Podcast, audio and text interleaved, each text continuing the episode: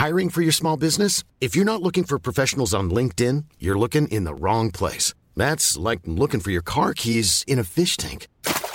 LinkedIn helps you hire professionals you can't find anywhere else, even those who aren't actively searching for a new job but might be open to the perfect role. In a given month, over 70% of LinkedIn users don't even visit other leading job sites. So start looking in the right place. With LinkedIn, you can hire professionals like a professional. Post your free job on linkedin.com slash people today.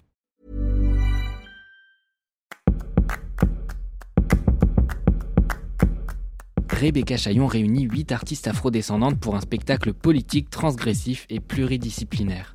Dans le dernier épisode du podcast Dramatis, je vous en parlais, faisant au passage une blague de très bon goût sur Fessenheim. Ce spectacle, c'est Carte Noire nommée Désir, et après quelques extraits de mon entretien avec la performeuse et metteuse en scène Rebecca Chaillon, profitez aujourd'hui de l'échange complet autour de cette performance décoloniale. Je suis Mathis Grosot et vous écoutez Dramatis, le podcast qui va vous réconcilier avec le théâtre ou vous rappeler pourquoi vous n'y allez jamais. Voilà.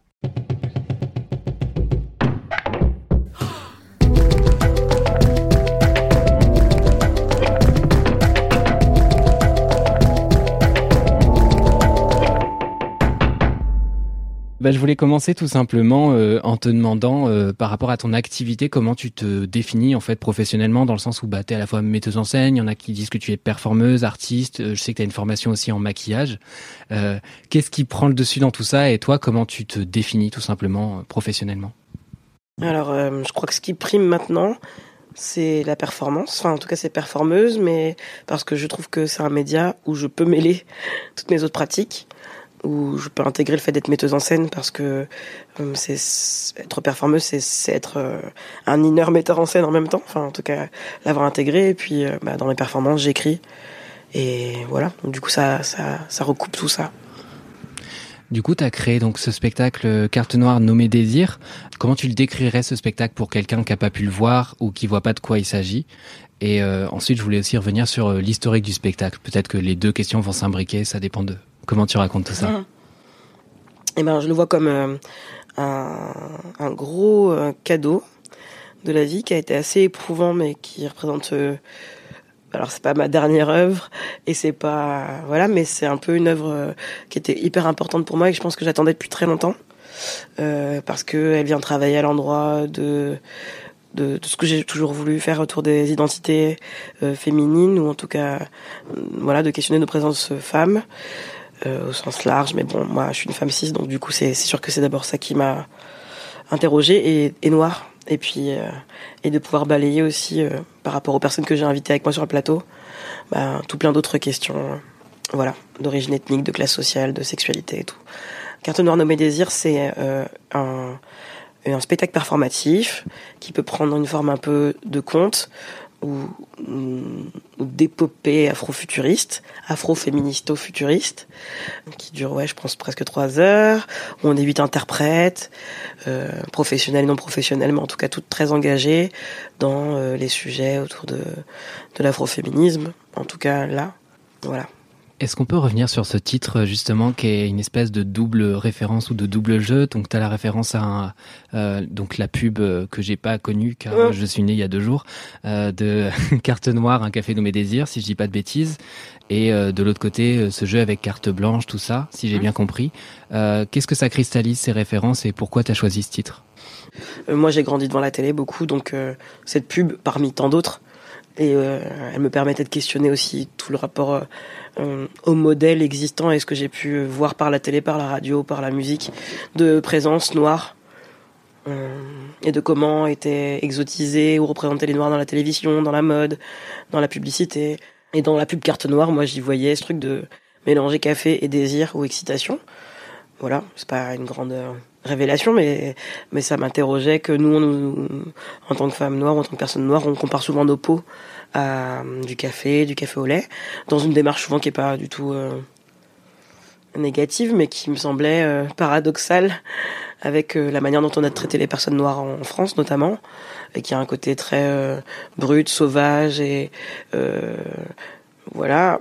Et de l'autre côté, parallèle, on nous nous qualifie de boisson chaude, sucrée, euh, gna gna. Et donc je trouvais qu'il y avait vraiment une dichotomie par rapport à ça. Je trouvais qu'il y avait un jeu de mots sur le fait d'être euh, des boissons chaudes, alors que il y a une hypersexualisation des femmes noires et du fait qu'elles viennent de pays chauds, et eh ben elles sont chaudes. Enfin, il y a une, un amalgame euh, là. Et voilà, ça c'est le premier truc. Après, carte blanche, carte noire, oui, en effet, parce que moi je sortais des camps d'été des coloniaux et de temps en non-mixité euh, choisis entre personnes victimes de racisme. Et, euh, c'est des temps qui m'ont marqué, et toute une période qui m'a marqué, de lecture, d'écoute de podcast. Et, et j'avais envie de faire un spectacle qui rende euh, hommage à ces outils-là, militants, et aussi à, qui rendent un peu à toutes ces travailleuses euh, et tous ces travailleurs euh, politiques, militants, qui m'ont fait grandir. Donc et euh, sur la création du spectacle, je sais que tu es plutôt de l'école euh, écriture de plateau que le texte figé euh, comme un espèce de truc auquel on touche pas trop et après qu'on interprète. Comment ça s'est créé concrètement ce spectacle? Surtout que du coup t'es pas mal entouré sur scène. Comment ça s'est fait? Ça s'est d'abord fait à deux avec Aurore Déon. On a d'abord, enfin avec Aurore Déon et avec notre régisseuse Suzanne sur un truc de un temps très rapide pour créer, genre deux semaines, pour arriver à faire une sorte de forme plus performative encore, qu'on a joué dans un petit lieu qui s'appelait La Loge, ceux qui nous avaient invités à faire la carte blanche. Et, euh, et donc on a cherché, il y a beaucoup les essences du spectacle qui sont nées dans ce temps où on a fait des longs entretiens, de, euh, de travailler sur les anecdotes, tout ce qu'on avait pu vivre, autour, un peu sur le même, sans doute sur la même trame que, que le film Ouvrir la voie de Amandine Gay, c'est-à-dire euh, c'était quoi notre enfance, c'était quoi nos rapports à nos parents, c'était quoi notre rapport à l'amour, au désir, euh, comment on était perçu, etc., etc. Donc de ces entretiens-là, dégager des images, et puis euh, certaines images euh, devinaient des actions, et, et j'avais envie que on, on, fasse attention à ce que le spectacle ne, ne soit pas daté, parce que je voyais bien qu'il y avait une sorte d'engouement pour tous ces sujets, et donc il allait y avoir beaucoup de prises de parole, beaucoup de paroles documentaires et documenté. Et je voulais que Carte Noire euh, soit un endroit de, de choses presque, presque comme dans un musée, une œuvre qui puisse durer, d'où le travail de, de, de, performance un peu plastique et, et fantastique qui, dé, qui décale un petit peu. Voilà. Donc euh, le texte, euh, il arrive un peu avant. Enfin, il se mélange. Enfin, je sais pas. Il y a des. Par contre, en effet, le texte il est figé quand il est là, mais mais ça me dérange pas d'en rajouter. Mm est différent et il a différentes qualités. Il y a de la parole écrite improvisée, de la parole protocolée, il y a de l'interaction, il y a du poème assez dense et, et voilà. Euh, le livre aussi de Je ne suis pas votre Fatou. Voilà, Fatou, euh, qui, à qui j'ai fait une petite commande d'écriture, euh, enfin une commande d'écriture. Euh, et puis après, il y a d'autres langages comme de la composition, pardon, de la composition musicale ou de l'interprétation. Enfin, voilà, j'estime que ça c'est des langues et que. Hmm et que voilà, ces différentes écritures, ces différentes dramaturgies, euh, elles peuvent se, se, croiser quoi. Ok. Tu parles justement de ta casquette de plasticienne dans, dans la création. C'est vrai que la scénographie est très très euh, marquante, c'est-à-dire qu'on arrive, on a plein de choses à voir déjà sur le plateau. Euh, il y a notamment ces tasses de café suspendues euh, qui coulent en continu avec les gouttes qui, qui résonnent dans les micros, euh, ce qui est assez hypnotique. On a l'impression d'être dans une grotte, c'est très ouais. étrange. Je me demandais ce qu'avait été la réflexion justement autour de la conception de ce plateau. Ben, là, j'ai travaillé avec plusieurs artistes, notamment avec Elisa Monteil, qui est ma partenaire de performance depuis toujours, et qui là, euh, comme elle est blanche pour le spectacle, elle ne pouvait pas être au plateau, donc elle était, elle a pris en charge la création sonore. Et donc elle sait ce dont j'ai besoin en termes de travail d'ambiance, de plongée. Euh, dans Carte Noire, le truc très important, c'était le rapport au temps. Et donc, euh, voilà, cette caverne dont tu parles, c'est un peu le supplice de la goutte aussi, ce truc sisyphien qui revient et qui parfois devient euh, hypnotisant, mais voire un peu, euh, comment on dit, euh, entêtant. Euh, voilà, on a envie que ça s'arrête, quoi. On a envie que le temps s'arrête. Donc ça, c'était important pour moi de travailler sur des temps étirés, des moments de silence et des silences qui n'en sont pas. Avec Elisa, on a travaillé sur le fait d'être denté le lieu, avec Camille Riquier et Sherazade Dermier qui ont travaillé à la scénographie et au costume. Moi, j'avais beaucoup parlé d'avoir un espace très blanc, très pur, entreprise, très institution en fait et qui allait devenir euh, de cet espace intérieur plutôt fermé, froid et blanc, euh, vers un espace plus extérieur, plus nature. L'image de fin, en tout cas, va vers la construction d'un arbre et de ses racines jusqu'à ses branches les plus hautes. Et donc pour moi, c'était une manière de ramener de l'extérieur dans l'intérieur. Je voulais revenir sur ça. Justement, c'est très rare de voir ça dans le sens où le début, moi, je suis parti en fait euh, voir la pièce. En ayant lu le pitch, mais en ayant un peu zéro idée de ce que j'allais voir. J'avais pas vu tes travaux par le passé, et euh, je suis vraiment arrivé un peu à blanc. Euh, littéralement. Et vraiment, j'ai, je savais pas où ça allait aller. Donc, la performance qui s'étire au début sur à peu près une quarantaine de minutes de silence, moi, je savais pas si c'était le spectacle en totalité. Euh, je savais pas s'il allait y avoir d'autres comédiennes. Enfin, j'étais vraiment au courant de rien. Et je voulais justement revenir sur ce sur ce départ euh, où il y a en fait euh, à la fois plein de choses à voir et en même temps c'est très très limité. Bah, on te voit toi travailler en train de lessiver le sol, ce qui ce qui est presque perdu d'avance avec les tasses qui goûtent, comme on le disait tout à l'heure. Euh, on voit euh, bah, ta consoeur qui est céramiste à côté. Euh, il y a une ouvreuse qui sert derrière les personnes afrodescendantes qui sont placées. On va, on va y revenir après. Concrètement, c'était quoi cette réflexion autour du début Et pour toi, c'est quoi un début? Dans le sens où vous êtes déjà sur le plateau quand le public rentre, il y a un truc très très liminaire là-dedans. Qu'est-ce que c'était cette réflexion sur le début? Moi j'avais envie de dire c'est quoi la, la, place des femmes noires dans l'institution? Et donc c'est quoi ces femmes noires? C'est rare si tu veux. Enfin moi j'avais jamais euh, vu à part peut-être Eva Doumbia mais j'ai pas vu son spectacle de femmes noires françaises euh, enfin un plateau rempli que de femmes noires euh, françaises.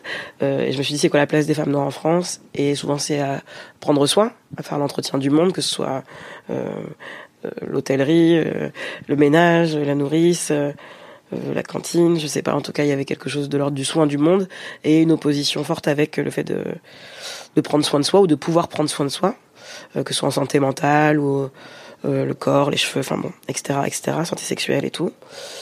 Donc j'avais envie que la première image ce soit que les gens aient comme un doute sur le fait qu'ils rentrent et que le spectacle c'est pas le spectacle c'est juste non on est en train de finir de préparer le, plateau pour le, le, spectacle parce que le théâtre c'est pas ça ça peut pas être des femmes noires hein, au plateau donc d'abord ce premier rôle-là. Euh, après, j'avais très envie qu'il y ait un rapport au temps euh, défiant. Quand on compte quatre siècles d'esclavage et deux siècles de colonisation, on était sur six siècles de temps récupéré. Donc finalement, la pièce 2h40, c'est rien. Mais quand même, il fallait que qu'il y ait bien 40 minutes où on pose ce paradoxe un peu fou de euh, moi je suis peinte tout en blanc et je vais travailler à rendre propre un espace qui ne pourra jamais être propre mais en même temps il est sali de ma couleur de peau. Et en même temps moi plus je me frotte avec cette javel et quoi plus je deviens noir donc tout un, un endroit de paradoxe et de bon voilà j'avais besoin que ça s'étire. Et j'ai aussi besoin théâtralement parlant que les gens soient très très euh, connectés et très euh, comment dire prêts à chaque petit détail. Mmh. et donc pour ça il faut j'avais besoin euh, bah, d'étirer le temps et que chaque petite chose qui se passe soit un nouvel élément à lire, quoi, à interpréter. Tout est signe et, donc ce long temps de silence, il est, enfin, de faux silence, il est là pour ça. C'est intéressant que tu dis ça. Du coup, j'allais t'amener là-dessus sur le fait que justement ce temps long, euh, il change complètement le regard. En effet, qu'on a un vrai truc d'adaptation où on est en fait euh, forcé de faire du micro et de regarder euh, ce qui se joue dans, le détail. À quel point ce détail il est écrit, à quel point il est performé? Est-ce que vous savez où vous allez? Est-ce que tu savais que ça allait durer 40 minutes ou est-ce que c'était un peu au gré du vent? Surtout que j'ai l'impression que du coup des personnes qui sont venues par la suite t'aider à faire ces tresses euh, pas toutes comédiennes. Et ce qui est très drôle, c'est qu'au début on se dit du coup qui est comédien, qui ne l'est pas, qui qui joue, qui joue pas, qui est au courant. Et, euh, c'est assez intéressant justement. C'est, quelle est la marge de calcul là-dedans? Alors, on n'est pas parti. Euh, la contrainte, ça n'a pas été le temps. La contrainte, ça a été les actions, qu'elles se fassent dans la réalité de leur épuisement. Donc, euh, bon, il y a une réalité qui est l'entrée publique. C'est-à-dire que, vu qu'on est là dès l'entrée publique, ben, selon combien de temps elle dure, 20 minutes, 30 minutes, et ben, ce ménage se fait. Et après ça, ouais, la réalité des actions, quoi, jusqu'à ce déshabillage, et puis après le, temps du soin, le temps du soin, qui a un temps en plus malmené, parce qu'on voulait interroger sur aussi euh, le temps qu'ont les personnes qui sont dans le service euh, pour nettoyer une chambre d'hôtel, pour euh, euh, pour s'occuper d'une personne à l'EHPAD, pour s'occuper voilà donc tout ce temps de soins qui est hyper malmené et ce temps aussi euh, de tressage. Alors je, désolé, je dévoile beaucoup, mais c'est aussi un temps qui est ambigu parce qu'on sait peu si c'est un temps esthétique de soins pour être belle ou un truc qui arrache un peu la tête et qui voilà, c'est une sorte de sororité silencieuse.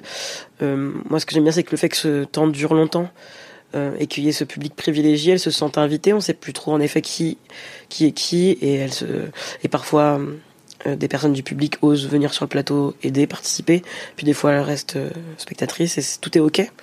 Mais ouais, c'est assez protocolé. Nous, on sait exactement ce qu'on fait, on sait exactement qui va rentrer, euh, qui va dire quoi à peu près. Voilà. Maintenant, c'est quand même assez écrit. Ok. Voilà.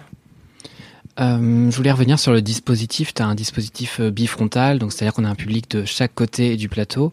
Euh, mais contrairement à beaucoup de spectacles qui ont un dispositif bifrontal, il y a bah, justement une réflexion sur la non-mixité et le fait du coup d'avoir une partie du public avec des femmes ou des personnes qui ont vécu de femmes ou des personnes non binaires qui sont afrodescendantes. Euh, ça a été quoi la, réflexion autour de cet espace d'abord? Et puis ensuite c'était quoi l'effet escompté? Eh ben, c'est comme tu dis une réflexion sur la non-mixité choisie euh, qu'on trouve dans, le milieu, dans les milieux militants quand il s'agit de discuter sur les dominations.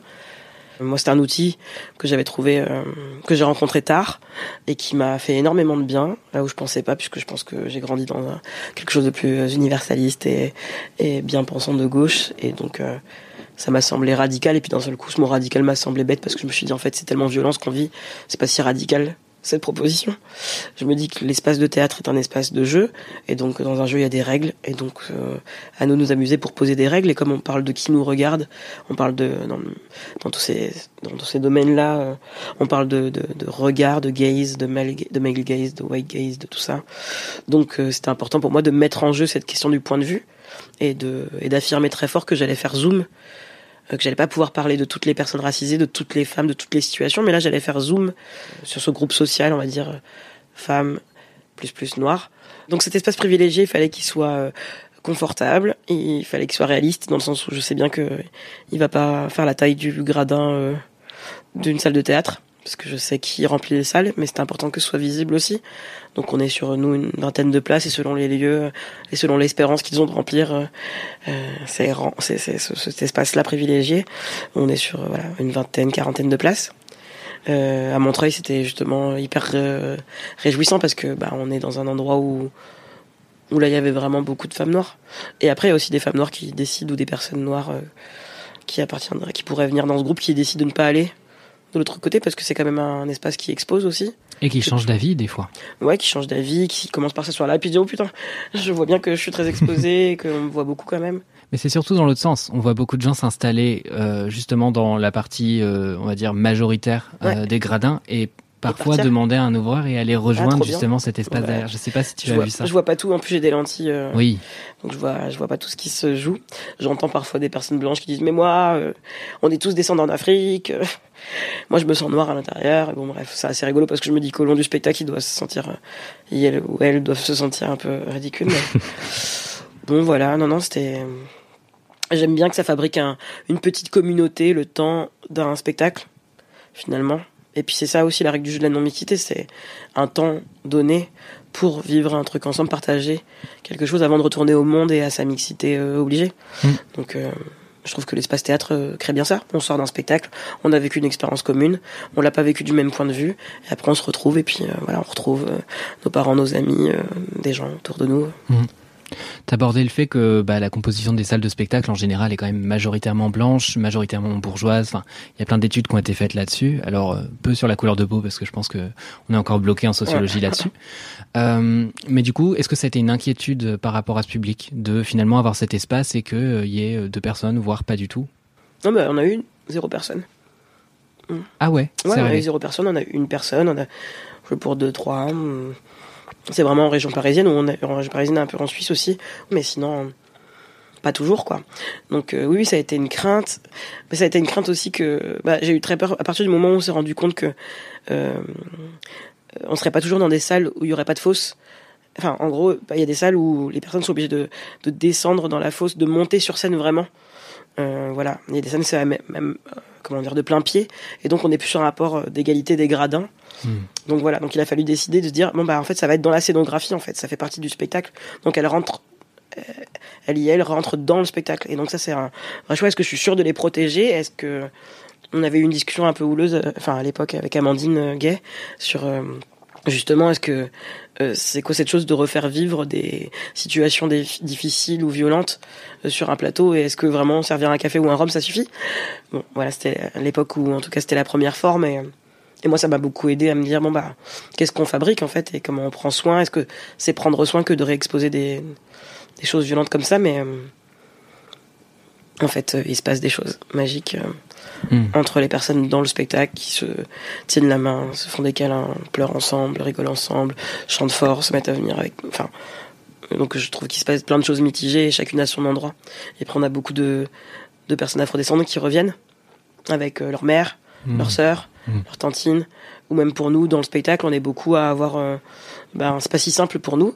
Parfois c'est simple parce qu'on est artiste et qu'on a l'habitude de jouer devant des gens, mais pas forcément devant nos familles sur ces sujets-là, qui sont parfois des sujets qu'on a beaucoup de mal à aborder en famille, sur notre euh, sexualité, sur notre manière d'être, de vivre notre. je sais pas. C'était important, ce coup de voir nos mères de l'autre côté. Ouais, complètement. J'imagine, bah, surtout qu'il y a un truc de génération euh, parfois qui n'a pas le même rapport à ah toutes les questions d'identité euh, là-dessus. De, discrétion, de. Ouais, évidemment. De pas raconter sa vie. moi, chez moi, enfin Martinique, c'est vraiment raconte pas ta vie, euh, hmm. secret, tout ça, machin. Donc là, ma mère, bon, elle a appris que j'étais, elle a compris qu'il y avait rien à faire. De toute façon, j'ai décidé d'être dans la dans une surtransparence en me disant que ça pourrait faire pont avec les gens euh, et qu'il y en avait marre des secrets, on va dire entre guillemets. Mmh. Et c'est un espace qui est très vivant, en tout cas ça l'était à Montreuil, mmh. c'était un espace où il y avait des vraies euh, discussions. Et euh, tu mentionnais tout à l'heure les, les, les, remarques que tu avais pu avoir, je pense surtout des personnes blanches, mais bon, parfois on peut être surpris également. Est-ce que tu as eu des retours, pas forcément conflictuels, mais en tout cas des retours sur ce dispositif ensuite? Bon, beaucoup de retours positifs, c'est sûr.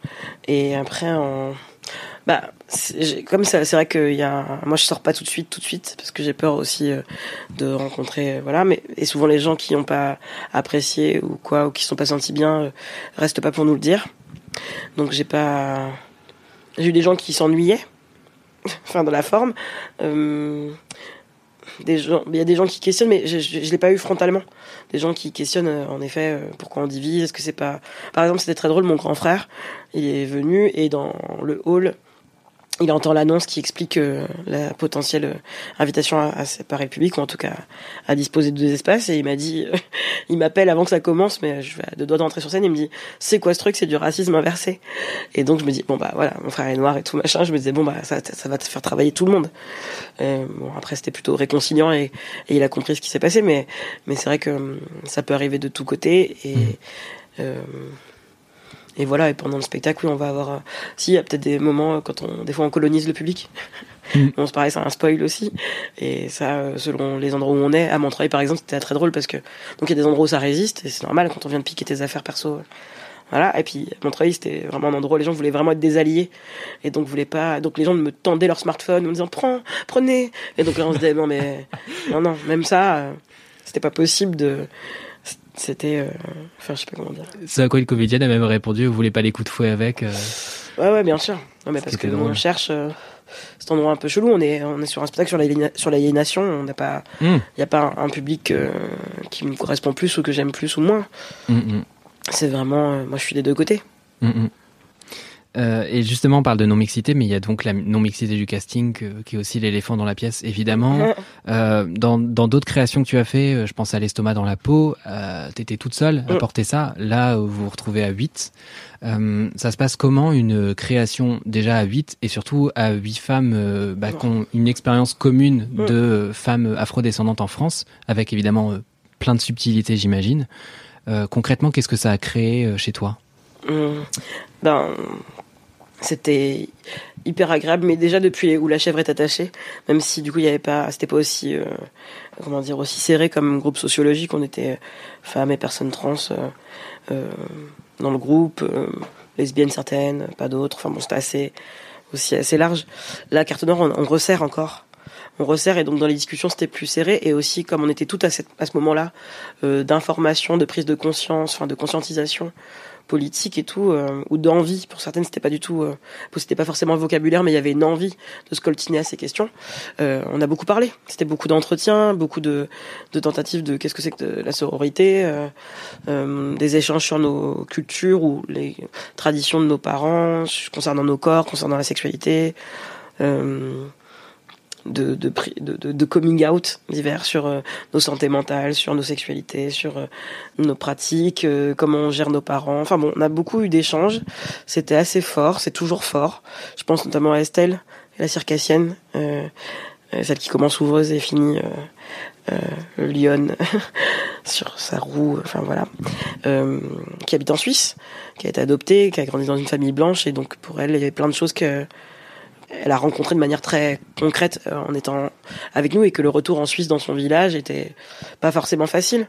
Il y a eu dans le groupe pas mal de personnes qui ont dû se séparer d'amis ou de petits amis, petites amies, euh, justement sur ces questions qui s'éclaircissaient politiquement, mais qui étaient plus, qui étaient difficiles à supporter euh, dans le retour à la vie après. Donc, euh, ouais, on a, bon après c'est banal, tout le monde a des groupes maintenant, WhatsApp et machin. Bon, moi j'ai pas, j'ai un Nokia 3310, mais on a, on a un groupe sur Messenger où on, on se partage tout. On se partage les messages qu'on reçoit des spectacles, mais aussi on s'entraide. Voilà, on se file des plans. Quand une qui est malade, on s'envoie des livres, on s'envoie des trucs. Voilà, il y a une sorte de tentative de fabriquer un groupe humain en dehors du spectacle. Je me demandais justement par rapport à leur parcours artistique, pour le coup, comment tu avais réussi à concilier ces univers euh, aussi différents. Euh, donc tu mentionnes une circassienne, on a parlé de la céramiste qui est là, euh, il y a une chanteuse lyrique qui en effet joue de la harpe en plus. Euh, c'est des, hum, des pratiques artistiques qui déjà sont souvent sous-représentées au théâtre. Euh, comment on articule un spectacle avec autant de choses Finalement, comment on fait pour avoir un spectacle aussi composite, quoi? Ouais. Ben, je sais pas. Hein, C'était comme d'hab avec moi, c'est assez le bordel quand on travaille. Il n'y a pas un truc très écrit en amont. Donc, on... j'essaie toujours de leur demander qu'avec leur discipline ou leur. Quand discipline, c'est aussi des fois leur, leur endroit d'expertise dans la vie, mmh. euh, qu'elles arrivent à, à, à, être expertes au plateau, à prendre des risques, à déplacer ou décaler leur travail habituel par rapport au sujet. Donc, euh, c'est le fruit de plein d'improvisation et de et de choses qu'on qu'on a fait se rencontrer qui n'étaient pas forcément évidentes. Euh. Ouais, ouais, des choses qui apparaissent tard. Je sais pas, le rapport à la céramique. Après, d'un seul coup, on se dit, ah, mais des tasses, des tasses, parce que, parce que le café, bon, ok, ça, ça marche là. Mmh. Et puis, hop, ce rapport au classique, le, le, l'espace privilégié d'un seul coup, une harpe, ça fait très salon littéraire. Enfin, on se racontait des petites histoires un peu, euh, comme ça. Mais c'est quand même un gros patchwork. Ce qui l'unit, je crois que c'est vraiment nous qui faisons lien en soi, tous ces trucs-là. Euh, J'avoue, il aurait pu avoir une bouchère et, et un, et je sais pas moi, une peintre. Euh, on aurait trouvé quand même, parce que, en mmh. fait, euh, c'est là. Mais j'ai pas cherché ces personnes-là pour leur discipline. Je les ai rencontrées, elles avaient ces disciplines et j'ai dit, OK, on y va. Mmh. Donc, des coup, on n'a pas forcé. Des fois, ça rentrait pas parce que c'est aussi, c'est un spectacle qui frôle, qui est entre théâtre et performance. Et parfois, il y a des choses qu'on peut pas faire tous les jours, ou qu'on peut pas faire cinq soirs de suite. Parce que, ben, voilà, déjà, moi, c'est très limite sur les questions de cheveux et de, et de peau. Mmh. Euh, c'est vraiment de la javel? Bah maintenant on a on a on s'est calmé, on a vraiment euh, dilué, dilué, dilué, ou en tout cas je récupère que la javel qui est au sol. Mais euh, avant, au début, pendant les 15 premières dates, c'était de la javel au début pure, puis après dilué, puis après plus de javel dans le dans la bouteille, et puis mmh. voilà. Mais oui, parce que bah, ça a des conséquences. Tout a des conséquences et après on se demande si ça vaut le coup euh, hmm. euh, de mourir pour un public majoritairement blanc. voilà, mais c'est des questions un peu bizarres entre. Mais je travaille avec euh, Céline Champineau, je sais pas si oui, voilà, qui est metteuse en scène, autrice, comédienne. Qui fait la dramaturgie du spectacle, c'est ça? Voilà, dramaturgie, bon, qui est aussi une grande collaboratrice artistique et tout. Et on a beaucoup d'échanges sur cet endroit hyper bizarre entre spectacle et mon amour du théâtre et à la fois mon amour de la perf et comment on essaie de trouver des endroits qui se rencontrent entre les deux on a des grands échanges sur, euh, sur cet endroit hyper bizarre et contradictoire qui est euh, faire du théâtre et donc euh, travailler sur un, art qui se répète, qui qui est peut-être un truc où on maîtrise une partition et où on va pouvoir se dégager de ça et interpréter. Enfin voilà, où, c'est un art d'incarnation aussi et la performance où on est dans le moment présent, où on est plus sur un travail de protocole, de prise de risque, un engagement politique Est-ce que ça peut toujours être politique euh, quand on le refait euh, autant de fois? Est-ce qu'on peut s'engager tout le temps autant? C'est un spectacle épuisant. Hmm. Et donc, bon voilà, enfin, je sais pas, c'est plein de contradictions et plein de choses qui sont assez enthousiasmantes à, à chercher.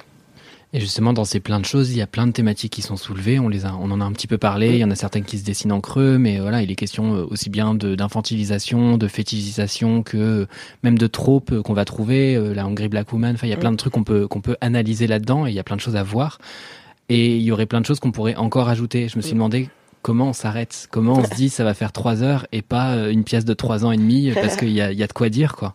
Ben, ce qui m'a calmé et c'est heureusement ça c'est parce que moi c'était très angoissant comme création. Mm. parce que je me sentais une responsabilité très forte sur les épaules, de me dire il faut que ça fasse travailler un public potentiellement de de personnes non, non concernées directement et qui participent parfois à l'oppression. Euh, il va falloir que ça parle euh, aux personnes noires et, et voilà euh, que enfin je sais pas. Il va falloir que ça parle à tout le monde que ça fasse travailler que ça mette tout le monde au travail et pas que ce soit gentil pour les uns et voilà. Bon bref il y avait toutes ces questions là euh, il y avait la question de vouloir parler de tous les sujets qui concernent les femmes noires. Euh, déjà j'avais dû me calmer. À l'époque je voulais une troupe enfin je voulais fabriquer une équipe avec des femmes qui venaient de plusieurs pays différents et qui étaient, enfin, tu vois, une brésilienne, une meuf du Burkina et tout. Après, niveau budget, bah, on s'est calmé. Voilà, ça m'a aidé. Après, je me suis dit, ah, il faut que j'ai des femmes noires de tous âges. Après, je me suis dit, bon, pareil, en fait, euh, je sais pas. Puis après, enfin bon. Et donc, finalement, j'ai fabriqué cette espèce de groupe de pères, euh, entre 20 et 40, on va dire, gentiment. Euh, et, euh, et on a resserré, resserré. Et, avant de commencer euh, la dernière semaine de résidence, on va dire, avant la création, il y avait un truc qui s'est déposé chez moi qui a été de me dire, en fait, euh, bon alors désolé pour Julien Gosselin, il m'a rien fait, mais c'est mon exemple à chaque fois. Je me dis, euh, Julien Gosselin n'a pas lui demander de résoudre la question de la condition humaine en un spectacle. Et donc moi, ma condition humaine de femme noire, en fait, j'ai le droit de la, déplier, de la déployer sur plusieurs spectacles. Et il y a des gens qui font des spectacles sur l'amour éternellement, des gens qui font des spectacles sur la précarité tout le temps. Enfin bon, bref, on a droit d'avoir des obsessions. Et donc, je me suis dit que bah, je faisais ce spectacle-là. Et puis, je pourrais en faire un deuxième. Mm. Nous, on s'est annoncé ça. On s'est dit qu'on ferait une suite à carte noire sur le rapport à, au racisme, enfin, au rapport aux femmes noires et argent, femmes noires et, et religion et foi. Donc, on, on sait pas si on le fera vraiment. Mais en tout cas, le fait de se dire, je suis pas obligé de tout traiter en un spectacle, ça nous aide. Et on, envisage là pour la troisième saison, quand on va commencer la troisième saison, de se reprendre un temps de travail, voir si on est toujours euh, euh, ok avec ces choses qu'on traite, est-ce qu'il y a des choses qu'on besoin de bouger. Euh, il y a aussi des parties des membres de l'équipe qui changent, donc comment mmh. euh, comment on intègre. Pour le moment, elles récupèrent la place d'eux, mais là, comment on fait pour qu'elles intègrent avec leurs histoires et leurs pratiques le spectacle. En effet, on ne demande pas aux gens dont l'identité sociale est très commune dans le théâtre d'être des portes-étendards. On n'a on n'a pas à faire ça. Justement, est-ce que cette réflexion, tu l'as eue de se dire, euh, bah peut-être que c'est pas un spectacle d'une femme noire, mais c'est un spectacle de Rebecca Chaillon, tout simplement. Ah. Et que t'es pas, et encore, mmh. j'irai même plus loin, pas le spectacle de la femme noire du théâtre, ouais, ouais, ouais. mais de Rebecca Chaillon. Même si t'es pas toute seule, mais vous êtes pas nombreuses. Ouais, ouais, ouais. Ben, je sais pas. C'était, c'est toujours le, c'est toujours un peu euh, difficile pour moi à savoir. Par, déjà, parfois, je me rends compte que dans les entretiens autour du spectacle, parfois je parle que de des questions politiques et j'oublie de, j'oublie les choses que je mets en place artistiquement et j'ai toujours peur que que ce soit pas ça, alors que quand même il y a des questions artistiques dans ce spectacle. Enfin, il y a des choix artistiques forts et, euh, mm. enfin, je crois en tout cas. Et donc. Euh, Ouais, c'est un peu la bagarre déjà entre euh, la Rebecca, on va dire militante ou ou euh, qui qui, qui essaye de porter des idées au plateau et la Rebecca artiste. Non, je sais pas. Je sais pas comment répondre à ta question. Je... Pour le moment, en tout cas, j'envisage pas. De... J'arrive pas à faire des spectacles où je me. Enfin, pour... bah si, j'étais obligée là. En fait, euh, dans mon nouveau spectacle, je suis pas au plateau. Donc, mmh. il a fallu complètement que je me décentre. Et en plus, c'est un sujet qui me concernait plus. Je travaillais sur l'adolescence. Plutôt vomir que faillir, ouais, donc. Sur plutôt vomir que faillir. Et donc, d'un seul coup, il a fallu. Euh... Ben, je pouvais plus me centrer comme étant le point de départ, même de, de, de voilà, j'étais loin du j'avais voilà, tout ce qui est contraire pour moi à la perf, c'est-à-dire euh, partir de soi et tout, là je pouvais plus. Donc euh, donc finalement si il est possible d'avoir une Rebecca Chaillon metteuse en scène euh, qui qui ne se considère pas forcément toujours comme une femme noire dans ce qu'elle écrit. Mais c'est tellement un des chemins, enfin c'est tu vois, j'ai commencé l'estomac dans la pause sans me poser cette question et on me l'a renvoyé. Donc après je me suis dit bon bah puisqu'on me renvoie au fait que je suis une femme noire et que ça change la manière de voir le spectacle. En, pour les gens, c'était en positif ou en tout cas en mode ouais trop bien, il faut que mm. euh, ça existe plus. Bon bah finalement je me l'approprie, puis après je, je, me demande si je suis pas coincée. Donc bon, voilà, c'est c'est c'est toujours en chemin et toujours en réflexion. Mm. Mais en tout cas. Ouais, carte noire, euh, ça reste une expérience que je suis contente de, de continuer, de qui dure. Je suis contente qu'elle dure cette expérience parce que il se passe plein de choses, mm. plein de choses pour tout le monde. Euh, dedans. Une autre question qui est pas mal liée justement euh, au biais qu'on va pouvoir avoir euh, en allant voir le spectacle, en sachant que c'est le tien et en sachant euh, quelle identité tu as ou en tout cas à laquelle on t'associe d'ailleurs, c'est cette question de la transgression. Est-ce que la transgression, c'est un gros mot pour toi? Est-ce que c'est quelque chose que tu recherches? Je pense notamment, on, en parlait tout à l'heure, euh, au fait qu'il y a le moment où vous jouez la colonisation et que vous allez voler des choses dans le public. Alors voler, on pose des mm. choses sur le plateau, les gens les reprennent à la fin, mais l'acte est assez fort quand même. Déjà, on dérange le public, on le visibilise. Euh, là où en France, on a cette tradition d'un public plongé dans le noir euh, qui qu'on vient chercher à la fin de sa sieste. On rallume, on applaudit et voilà. Mm. le public est très très vivant, il participe activement au spectacle et il y a ce truc d'interaction où en fait le plateau est finalement très peu limité, quoi. Les, les comédiennes s'échappent presque. Euh, c'est quoi ta réflexion sur la transgression? Ah bah Moi, c'est que ça qui m'intéresse, je crois. enfin, en tout cas, là, tu vois, je suis en stage, euh, j'anime un stage au conservatoire de théâtre à Pantin pour les élèves d'Aubervilliers, de Bobigny et tout. Mhm. Et je leur dis tout le temps ça, je leur dis, il faut prendre des risques, euh, faut pas vous mettre en danger. Enfin, un petit peu, mais pas trop. La javel. voilà. J'évite, tu vois, de leur amener la javel en cours. Mais non, non, je leur demande de, de, de prendre risque, de transgresser des choses parce que les règles, elles sont faites pour être transgressées. Et puis, euh, on est dans une institution. Comment, comment, si tu veux, avec un sujet pareil, euh, jouer dans une institution, c'est, comme une blague. C'est comme si tu faisais, euh, enfin, je sais pas. C'est comme faire un spectacle en prison, quoi. Enfin, j'exagère un peu parce que l'institution c'est pas forcément la prison, mais il y a quelque chose qui est en train, qui, se fait avaler. Pardon. Il y a quand même un, c'est quand même un endroit où il n'y a pas de personnes racisées, où il n'y a pas beaucoup de, de femmes qui ont les mêmes moyens que, enfin bon, tout ce qu'on sait. Et donc de jouer des spectacles qui dénoncent ces choses-là au sein d'institutions, c'est un peu blague parfois. Mm. Donc il, fallait quand même qu'on voit comment on pouvait euh, déstabiliser euh, le lieu théâtre, que ce soit en disant bah d'abord vous allez vous taper des femmes noires qui lavent votre théâtre. Mm. Euh, ou de dire on s'en fout, on, on, marche avec nos et même tu vois on a encore on s'est encore jamais trop fait engueuler par les théâtres mais c'est vrai qu'on on marche avec les pieds pleins de chocolat, de mousse, de machin, ça soit sur les sièges on fait n'importe quoi. Et donc euh, on, quand même on, on décide qu'on perturbe le lieu et puis on, on, a beaucoup de consommables et ça c'est au charge du théâtre et c'est pour servir à boire à, aux femmes noires uniquement et voilà enfin donc mm. moi ça m'amuse de euh, Enfin, je le pense pas forcément en me disant alors qu'est-ce que je vais faire pour faire chier, mais naturellement, ce qui m'excite, il va y avoir des trucs qui m'excitent et je me dis pourquoi pas, pourquoi pas, pourquoi pas? Là, je vois en Allemagne par exemple sur la colonisation, euh, il y a des personnes qui n'ont pas voulu, euh, donc qui ont résisté, qui n'ont pas voulu donner. Hmm. Moi, c'était la première fois que ça m'arrivait, et en fait, j'étais là genre non, c'est pas possible. Donc les, là, ce moment-là, enfin la première date comme ça où quelqu'un refuse, euh, l'équipe euh, fait qu'on, l'équipe me, me, comment dire, me tire vers le fait de continuer le spectacle en disant non mais c'est pas grave, laisse tomber, on continue. Et on a fait une réunion et j'ai dit mais en fait non, je veux pas continuer le spectacle. Si quelqu'un refuse de donner son truc, on parle de colonisation, on parle pas de donne-moi tes affaires, c'est gentil. Mmh. Donc euh, moi j'arrête le spectacle. Et donc du coup on a tenté ça, on a dit ben en fait c'est soit tu sors Enfin, voilà, de, pouvoir se dire, bah non, on vire le public s'il veut pas donner euh, ses affaires. Donc c'est hyper violent, c'est hyper machin, mais je me dis, après tout, euh, ça me fait chier si les gens ils ont pas peur. Je, suis là, je suis là, enfin. C'est plus dur de transgresser euh, si tout est ok ou bah si le public est un peu apathique. Surtout si c'est pour, tu poses une règle et tu poses un truc et puis après tu le tiens pas parce que tu te dis oh, on va pas faire chier quand même. Non bah si on peut vraiment déranger, faire peur, faire chier, que les gens ça puisse au moins leur poser la question vraiment et pas juste de manière intellectuelle. C'est ça qui me hmm. plaît, c'est qu'on sorte un tout petit peu du rapport intellectuel. On, travaille sur l'inconscient raciste, sur l'inconscient sexiste, on travaille sur euh, les endroits de résistance concrets et physiques aussi. Il y a un questionnement que j'ai sur ces spectacles qui se disent permissifs et qui se disent transgressifs, c'est euh, justement cette place du public, cette place du public comme participant au spectacle. C'est quoi ta vision, toi, d'un spectateur? Il y a un livre qui a été écrit, que je cite dans l'épisode de Dramatis, qui parle justement de La vie est une fête. Donc c'est un livre qui s'appelle Musicking, en disant qu'en fait, euh, non seulement le public fait partie du spectacle, mais au même titre que le personnel d'entretien qui le rend possible, au même titre que la personne qui tient la billetterie, au même titre que la personne qui va rénover le bâtiment, parce que sinon le bâtiment se pète la gueule et il n'y a pas de théâtre.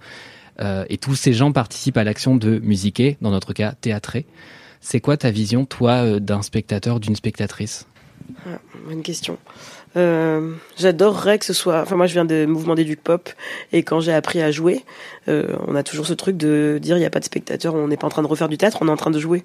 Et donc, on part du principe qu'il y a des joueurs et des regardants qui sont en attente de jouer, et on tourne comme ça. Et donc, euh, dans tout le travail d'atelier ou dans tout le travail que moi je fais en répète et tout, j'essaie d'être dans ce rapport-là. Donc c'est vrai que j'adorerais, enfin j'adore me dire que et en plus on sait comment sont composées les salles de théâtre. Il y a énormément d'artistes ou de gens qui qui jouent, des fois qui sont des joueurs. Et donc je me dis euh, c'est chouette que Si tu es dans un spectacle, tu te dis qu'à tout moment ça peut se mettre à dérailler, que tu pourrais aller jouer. Enfin, c'est ce qui se passe avec le public privilégié. Je trouve ça génial que il y en a qui se disent ah bon bah je crois que j'ai compris la règle du jeu, allons-y. Donc ça, je, trouve ça chouette. Euh, ce que j'aime, moi, ce que j'ai aimé ressentir, c'est ça que j'essaie de faire pour le moment. Peut-être je suis encore un peu coincé sur ce que j'ai aimé ressentir moi au théâtre quand j'y allais et que et, ça, et que ça me désarçonnait. Donc c'était euh, plutôt l'époque euh, Rodrigo Garcia, Angelica Lidl, Romeo Castellucci, Bon, je suis désolé, ça, ça, commence à dater, mais je pense que depuis j'ai plus été voir des copains. Et des gens qui sont actifs. Copains, hein. Ouais, Ouais, carrément. Et puis après, j'ai plus été voir, euh, enfin voilà, pas que mes copains copines me déstabilisent pas. Enfin, Céline Champineau, par exemple, quand je vois ses spectacles, ça me déstabilise énormément. Mais en tout cas, ce que j'aimais bien, c'est me faire mon spectacle toute seule. C'est qu'on me laisse énormément de liberté et de choix quand je regarde un spectacle, euh, parce que euh, parce que d'un seul coup, enfin c'est bête ce que je veux dire, mais qu'on me laisse tout l'espace des signes et que je puisse fabriquer, que je puisse, euh, euh quand il s'agirait de Rodrigo, euh, aller lire un texte parce que c'était traduit, donc mais c'était pas juste surtitré, c'était exposé comme la littérature exposée. Euh, voilà, et puis en même temps, il y a une action qui se passe et j'ai le temps et l'espace de me projeter et d'inventer des trucs sur pourquoi ils font ça et de le mettre en et de faire des résonances. Et moi, c'est ça que j'aime beaucoup. J'aime pas trop quand on me facilite trop la tâche. J'aime euh, le rapport à l'art contemporain. Enfin, je sais pas comment dire, à l'art. Euh, enfin, au tableau, voilà, où tu regardes un truc et tu sais pas et tu te fabriques ton histoire et tout. Et j'aime bien l'idée que tu viennes et que et c'est pour ça que généralement j'ai des grands sas de démarrage dans les spectacles parce que j'aime bien que les gens déposent déposent euh, là d'où ils viennent et qu'ils aient le temps de plonger. et s'ils veulent dormir pendant le début, ils peuvent dormir pendant le début. S'ils veulent se rendre compte que ça va pas être pour eux, il y a des gens ils se barrent avant, ils se barrent à la deuxième tresse. enfin ils se barrent au début. Euh. et je me dis bon bah en même temps tant mieux. Tu sais que tu vas pas pouvoir supporter ce langage là et, et que tu veux pas, tu veux pas, c'est ok. Ouais, j'aime bien qu'on s'amuse. J'aime bien que voilà, qu'on soit actif quoi. Est-ce que théâtre c'est un mot trop limitant pour toi? Ben, je sais pas, je sais pas, faudrait se réapproprier l'insulte. Je sais pas. C'est-à-dire Théâtre, c'est une insulte Bah, c'est pas bien vu, quoi. C'est pas, non, c'est pas une insulte parce que personne, personne s'insulte de, enfin, de théâtre. je sais pas ce que ça veut trop dire, mais c'est sûr que moi, je m'en suis, j'essaie de m'en dégager un peu. J'ai bien aimé tout ce que ça contenait. J'ai appris des choses merveilleuses dans des ambiances de, de vieux théâtre, de troupes, de costumes, de machins, de, bon voilà. J'ai beaucoup aimé euh, les, les textes et les vieux textes et les nouveaux textes et et voilà, il y a des choses que j'aime là-dedans, mais ce qui m'emmerde profondément, c'est à quel point ça exclut. Enfin, à quel point il y a plein de gens qui s'autorisent pas à jouer, à quel point il y a plein de gens qui s'autorisent pas à, aller voir parce que c'est pas une question financière, c'est une question de, de comment on a cloisonné, comment on a coupé certains récits, comment, comment on en a fait un truc, euh, comment on l'a éloigné du jeu, quoi. On l'a éloigné de l'expression, on a tous besoin de s'exprimer, on, devrait tous pouvoir jouer. Et, moi, je suis toujours euh, choqué de me dire 20 ans plus tard, on est toujours, euh, il y a encore des gens qui sont, à qui on a transmis que les gros classiques et, qui se disent pas que c'est un outil qui pourrait s'émanciper avec et, et, et, jouer. Et du coup, euh, bon voilà, en même temps je dis tant mieux pour, euh, enfin, fuck pour euh, le théâtre qui a pas qui a pas senti venir le truc et qui, qui se laisse déborder et qui voit bien que maintenant les jeunes ils font option théâtre parce qu'ils veulent faire un youtubeur. Enfin moi c'est ça quand je leur demande c'est quoi qui vous a donné envie de faire l'option théâtre? Ils me disent ben je vais être youtubeur youtubeuse et tout je suis là genre après, je me dis, ah ben fuck you, c'est normal. Enfin, tant pis, voilà. Enfin, pas tant pis, mais tant mieux, mais j'en sais rien. Mais en tout cas, il y a une sorte de. C'est presque plus de la performance, quoi. Ils ont envie d'aller. Euh, finalement, être indépendants dans leur prise de parole, dans leur envie de se mettre en scène, euh, dans leur envie d'écrire leur propre texte. Bon, voilà, je me dis, bah, c'est. Voilà. Je me dis que finalement, c'est une bonne. Euh, peut-être une bonne revanche qu'on n'a pas, on n'a pas su. on n'a pas su se bouger, se renouveler et pour s'ouvrir. Mmh. Donc, voilà. Le théâtre est mort, vive le théâtre. Ouais, peut-être, je sais pas. Je trouve que c'est pas, ça n'a pas été accueillant pour les personnes non blanches, pour les personnes queer, pour les personnes, voilà, mais je, hmm. je sais qu'il y en a qui vont se réapproprier l'outil, et je sais qu'il y en a qui vont aller travailler ailleurs et qui vont euh, renourrir, hmm. renourrir ce qui existe. Donc euh, voilà, les gens de, qui se battent dedans et les gens qui se battent dehors, les gens qui sont dans l'institution et les gens qui militent en dehors, et qui créent des tiers-lieux, ben tout ça, j'espère, va faire que ça bouge dedans et dehors. Vous avez écouté un épisode bonus de Dramatis, je suis Mathis Grosso, j'ai reçu Rebecca Chaillon et vous, bah, vous êtes une belle personne, voilà. Salut